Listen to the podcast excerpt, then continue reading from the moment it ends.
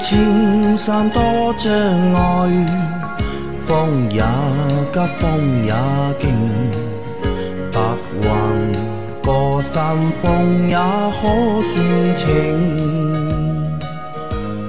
莫说水中多变幻，水也清，水也静。养车修车乐趣多，开车用车没烦恼。大家好，欢迎收听老秦汽修杂谈，我是老秦。大家好，我是老秦的小工杨磊。大家好，我是阿 Q 啊，我差点说成我是老谭的小工。啊，呃，接着昨天的节目啊，第一个问题，三位主播好，欧蓝德装拖车杠、拖车杠啊，同时将转向刹车等信号连接至拖挂房车，时间太长，电量耗尽。那重新通电后，平均油耗 A 和 B 公里数值数据归零，只有总公里数，这正常吗？之前电量耗尽并未出现这种情况，谢谢。断电之后，对吧？嗯你这数据没有了个，应该是断电时间太长了，嗯啊，这些是会归零的，会归零，会归零的。你断电时间太长了，你之前可能断电时间比较短，啊，断电时间比较短，那么你这次可能断电时间太长了，所以这个是正常现象啊，不是问题。这是正常的，对吧？啊，好的，啊，好，再下一条，最近在研究宝马二手叉五，请教阿 Q，如果在往年没有芯片短缺的情况下，两年车龄，行驶里程二点五万公里，车况良好的车子，新车落地八十五万，二手车市场价格大概在多少？感谢答复。那应该是三点零 T 版本的那个 M 套件版的价格，新车八十五万这样子。然后如果说这个车两年公里数少，原版原漆，对吧？没问题的情况下的话，这个车。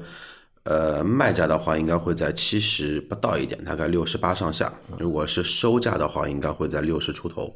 收价六十左右，对，吧？六十出头肯定是六十多，六十六六十一二，六十二三卖的话呢，估计大概卖到个七十上下。七十上下啊。对，这个不知道是不是慧林啊？这个小伙伴来，再下一条是，三位老师好，我的车是二零一八款丰田汉兰达，目前开了两年多，三万六千公里。最近发现打着转向灯、转动方向盘时会出现啪的声音。从回正位置到打死会出现三声，车辆静止和行驶过程中打着转向灯、转动方向盘都会出现这样的声音，但是如果不打转向灯、转动方向盘，这个声音就没有了。呃，到过家附近的一家 4S 店，他们说这是正常的，但是这个声音确实是最近才出现的，不知道是哪里出了问题，请还请老师帮忙分析一下，谢谢。转向灯打开的时候转方向会有啪的声音，对吧？正常的，这是什么声音？你转向灯不打，它转就没声音，说明整个这个方向管柱里面，嗯，没有东西有异响。你打开方向灯以后，你去转的时候，我们的现在的方向灯都都有一个自动回位的功能的，嗯，对，就是你只管打方向灯，嗯，你转弯或者变道完成以后，啊你只要方向的角度打到这个程度，嗯，啊，你再回方向的时候，它就自动回位了，对，嗯，就是这个机构的声音。就是这个机构的声音。，对，你在往一边打的时候，你只要听到这个声音，嗯，你回方向，它就跳掉了，方向方向灯这个开关就自动回位了嘛，对吧？就跳回来了。如果没听到这个声音，你回方向，它这个方向灯是关不掉的，是不是这样的？是啊，那么它不是只触发一下，你往这个地方打，基本上是打多少度啊？打打应该是打三十度以上，它就会触发这个机构。你继续打方向，它还会有这个声音出来的。啊，的确是你方向打到底，它会出现三次这个声音，那所有的车都是这样吗？都这样。哎但我的车好像没留意过你去仔细听，只是声音轻和响，轻和响，但是都会有，都会有，都会有他可能觉得这个有问题的原因，是因为之前没有这个声音嘛，最近才出现了。之前没有，有可能你之前从来没注意到。没注意到啊。啊，或者是就是你，因为这个声音呢，是的，随着你车车车龄越来越长，它这个声音是会偏响一点。新车的时候可能声音更轻一点，你没注意，但是一般车都是有这个声音的，你去听都会是有这个声音，都会有。好的，我不知道啊，就阿 Q 这车有这个声音吗？呃，打到方向，就是说那个打转向灯方向盘回位的话，会有啪的一声。不是回位，它是打的过程当中有啪的声音。打的过程中，之像那个你回位有啪的一声，好像是有的。回位好像的确是有啪的一声音。的有的车有，有的车有，反正现在那辆奔驰没有。你的奔之前驰没有 Smart 有，你仔细听，一般车都会有。对，这就是说这个声音比较轻，就是说不会那种很响。啊对那之前像 Smart 的话呢，会比较吵。对你仔细听，它肯定会有这个声音的，因为它是打到这个点，它是一个机械结构，你知道吧？它是一个机械结构，有点类似于啊，有点类似于几轮机构啊。你往这边打的时候，你方向灯开着的时候，往这边打的时候呢，它会跳过去的，但是反过来打的时候呢，它就把它拨回来了。嗯，就是这样。好的啊，它是一个，其实它是一个机械结构。好，再下一条，麻烦老秦看一下火花塞要不要换啊？头部燃烧的怎么样？我的车二零一三款天籁，目前六年跑了四万五千公里，谢谢啊，祝收视长虹。老秦有看到吧？那个不管你头部烧的怎么样，你这个火花塞必须换。为什么是时间到了吗？漏气了啊，漏气了，对吧？啊对啊，漏气，你是从边上白的地方看到的，对对我看到了漏气了，嗯，啊，需要更换了啊，漏气了啊，再下一条。三位神仙好，我再提一个问题啊，我的车是二零一七款的福特福睿斯，前阵子买了一个雾灯开关，准备自己改装，当时就拔了几个副驾驶下面的保险和限速，后来发现点火点不了了，领了钥匙之后没有反应，去了 4S 店检查了好几天，说是线路问题，就给我从旁边飞了一条线过去。现在点火是拧了开关之后，过个两秒钟才有点火动作，偶尔就能立即点火。我想问一下，这种情况查线路麻烦吗？或者说有没有其他简单的方法可以解决这个点火延迟的问题？钥匙一拔下去要等两秒钟才有点火动作呢，这肯定是不正常的。嗯，对吧？应该是钥匙一拔下去，它马上就立即开始有点火动作的。嗯啊，因为你是自己想加装一个雾灯嘛，嗯对吧？把保险丝、把那个保险丝和继电器中心你自己去插拔了，插拔了以后呢，那么可能插拔过程中造成问题了。嗯，那么四 S 店给你检修说是线路问题，对吧？线路问题具体是什么问题呢？既然是线路问题，你要找到是哪条线啊有问题啊？你简单的那里没电飞一根线，别的地方拉一根线飞过去，这样修是不对的。这样修是在没有实在没有办法的情况下，你才去这样修的。一般我们不会采用这种方法去修车的。那他这个操作是不对的，对吧？不应该飞线去做这个动作。对的，飞线等于说他把那个原厂的大线所有的漏电保护啊，这种过载保护啊，全部都绕开了嘛。都跳过了，嗯。这个是违，应该是属于违规操操作。四 S 店可以这么做吧？一般是不会的。啊，我想你说在外面的修理店这么做，我觉得我能够理解。四 S 店应该不会做这种事情吧？啊，四 S 店如果确诊是这个线里面的问题，对吧？嗯他跟你说换线，啊，换线。换线贵呀，大火来了，那还是要去找四 S 店解决这个问题。对的，对的。因为然后你说的这个现象，有时好好，有时不好，有时好，有时不好，很明显嘛，它就是一个接触不良的嘛，嗯，就是一个接触不良的状况嘛。那还有一个可能啊，还有一个可能啊，因为这个车的防盗系统啊、是通过仪表来通信的，那仪表后面的那个排线如果不好的话，排线或者是仪表本身后面的那个焊点有虚焊的话，也会出现这种情况的，一会儿好一会儿不好，那这个要怎么解决？它就是防盗解锁解不掉嘛。啊，重新焊你去 4S 店，他肯定给你换仪表换仪表啊，啊。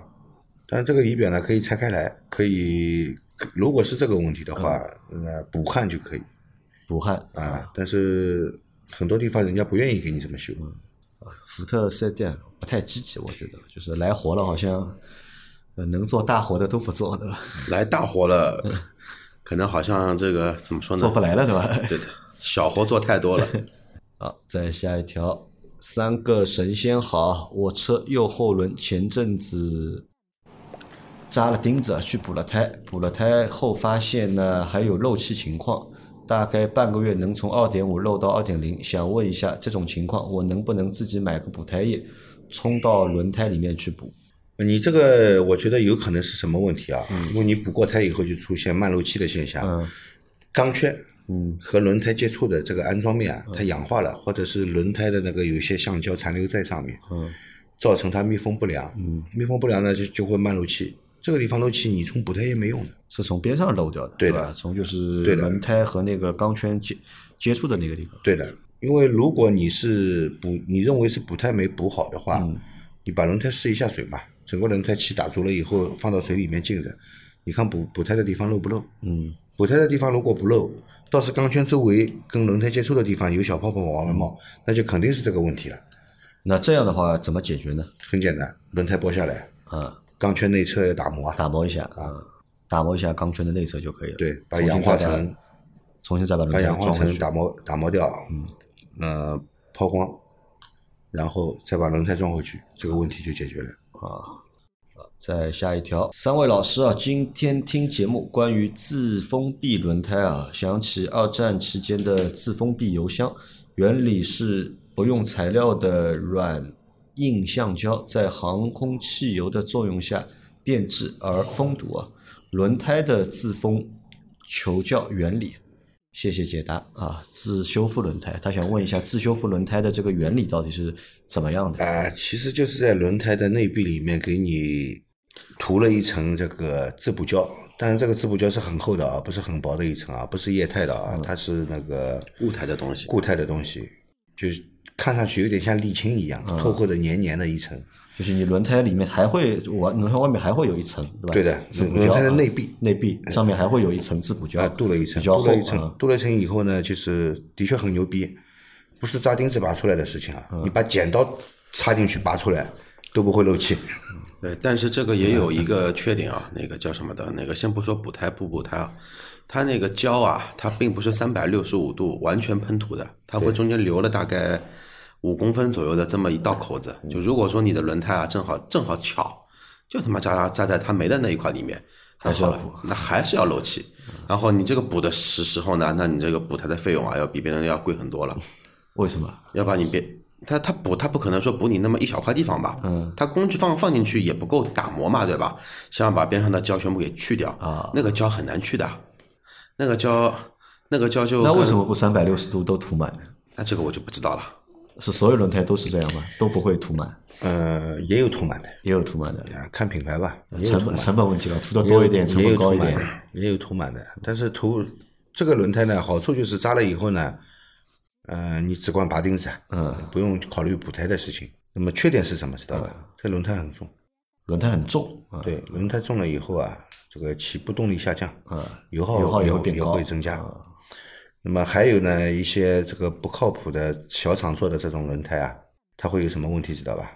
那层胶会脱落，脱落啊，脱落呢，造成这个动平衡不好，又不对了啊。你这个车子开起来就一直在跳，问题呢就是找不出来。啊，其实是里面胶脱落了。啊。再下一条，三位仙哥啊，问个问题啊，以前节目播过，但是忘了，节目也不知道是哪一期了。二零一五款九代雅阁二点零换变速箱油，需不需要拆油底壳换滤芯？十二万公里，九代的雅阁换变速箱油，需不需要拆油底壳和换滤芯？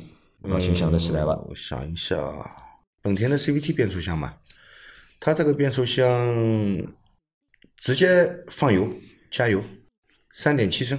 直接放，直接加啊？，对，如果你拆油底壳一定要拆油底壳的呢，它这个油底壳呢不太好拆，它这个油底壳呢是铝制的，铝制很厚，跟那个变速箱的壳体一样的，嗯同同同样的材质的，它不是一个薄薄的这个钢板的油底壳。拆下来里面有一个小滤网，不大，大概比一个烟盒稍微大一点吧，不大，是可以换的。换的话呢，这个油量就要增加了，油量要增加一点。那么你买一桶它原厂的变速箱油会不够，买两桶呢肯定是用不掉，因为第二桶只要用一点点，嗯，但是你只加四升肯定是不够的，要缺油的，嗯，所以呢，一般它 4S 店换这个变速箱油也是这样直接换，也不拆油底壳壳啊。啊。如果你一定要拆的话，可以，你还要买个油底壳垫，那个油底壳垫拆下来不能二次利用，嗯，啊，一定要换掉，啊，好的啊，否则要漏油的，啊。好，再下一条，请教三位老师啊，前任车主在车内吸烟，使用两年时间，车子内部香呃香烟味道很重啊，请问烟味可以彻底清除吗？有效的清理方法是什么？谢谢帮助车内除味，啊，车内除味但是如果已经里面闷了两年啊，嗯嗯，基本上只会什么呢？你做好之后会好一段时间，但这味道我觉得还是会反出来的。呃，对的，因为两部分嘛，一部分就是你的这个空调管道里面、蒸发箱里面，对吧？那么会有味道。用空调清洗套装，一个清洗一个除味。除味呢，你不要全部喷在空调里面，嗯还有一部分呢，你可以喷在那个内饰上面，车特别是车顶嘛，绒布嘛，比较容易吸味嘛。塑料光滑的，那还好一点，对吧？你可以喷涂在这个绒布顶上，啊喷一层，那除味效果应该是比较明显的。啊，比较明显。那你也可以去网上买买看这种产品啊，看看有没有效果。因为我现在试了一下，试了蛮多产品了。因为我们现在在做抖音嘛，有很多厂家就是会寄一些东西给我们，让我们试试，对吧？希望我们帮他们在直播的过程当中啊卖一卖。但是基本上就是来十个产品，对吧？十个产品都是无效的。我觉得我这段时间也也也一直刷抖音嘛，因为我们现在节目也在抖音上，对吧？抖音上我也一直刷，呃，也在抖音上买了一点东西，结果基本上都是失望的。啊好，再下一条，最后一条啊。听杨磊说，这周问题比较少，我就提个不是大问题的小问题啊。前几天突然发现两个金光灯都不亮了，估计是保险烧了。打开保险盒，准备换个备用保险，一看保险都是好的。我的问题是，两个近光大灯会同时坏吗？没有可能，有没有可能灯泡没坏，对吧？保险没坏，是其他问题影响打不开近光灯。那么是这样的啊，两个大灯灯泡同时损坏，嗯有有这种情况，嗯一般的都是坏一个，嗯对吧？但是两个都坏了，嗯会有的，为什么呢？一个坏了以后啊，你没发现，嗯，等到两个都坏了以后呢，你才发现你你才发现前面灯不亮了，啊对吧？一看，哎呦，两个都不亮，要死了！这个小伙伴，这个。这个这个这个这个这个这个视力好像有一些，这个要去医院看一看了呀。真真的有很多人，有很多驾驶员啊，他那个大灯不亮了呀，晚上一个一边不亮的，他我看他开的好好的，他觉得只只要前面有光，大灯就是开着的，对吧？因为平时市区里面路灯也比较亮，大灯开出来啊，有些原厂的卤素灯。它的确不怎么亮，开跟不开差不多，对吧？它按掉一个，它也感觉不出来。的确会有这种情况啊。那么两个都不亮了，呃，发等发现的时候两个都不亮了，呃但是这种情况相对来说比较少，啊，一般都是一个一个坏。那么如果两个同时损坏，你换了两个大灯灯泡，它还是不亮，那就应该检查保险丝，嗯，对吧？接下来就是保险丝的问题。如果保险丝也是好的，那还有什么问题？杨磊想一下。电脑模块控制灯的吧？卤素灯一般来说没有电脑模块，没有电脑模块一，般来说它没有独立的电脑模模模模块在里头。我想不出来，要么就是灯有问题，要么就线路有问题，对吧？这两个问题如果都排除，开关有问题了呀，开关有问题，开啊，开关开关有问题大灯开关坏了，嗯它你你开开关以后它不供电，它怎么会亮呢？啊，还有一个问题，开关不会，一般车辆开关不会去直接控制大灯的，嗯它是通过继电器来控制的。大灯继电器坏了，嗯，也会的，会两个同时不亮了。那他现在该检查什么呢？检查大灯继电器，因为继电器继电器损坏的概率要比开关损坏的概率高啊。那么我们先排查一下继电器，继电器如果再没问题，那剩下的就只有开关了。嗯，那这个星期啊，所有问题都回答完毕啊。那这个星期好像问题还是不多啊，大家就是年底了，对吧？还是节目听的太多了，对吧？这个现在有问题都能够自己解决了，对吧？嗯，对吧？有问题啊，及时提啊，就是特别来一点就是高难度的，让老秦对吧，烧烧脑对吧，动动脑筋啊。老秦现在年纪大对吧，你让他脑子要多动，知道吧？开玩笑，开玩笑。好吧，那这个星期的节目就到这里啊，感谢大家的收听啊。大家有任何关于养车、用车、修车的问题，可以留言在我们节目最新一期的下方，我们会在下周的节目里面一一给大家解答。我们下周再见，拜拜。拜拜。拜拜。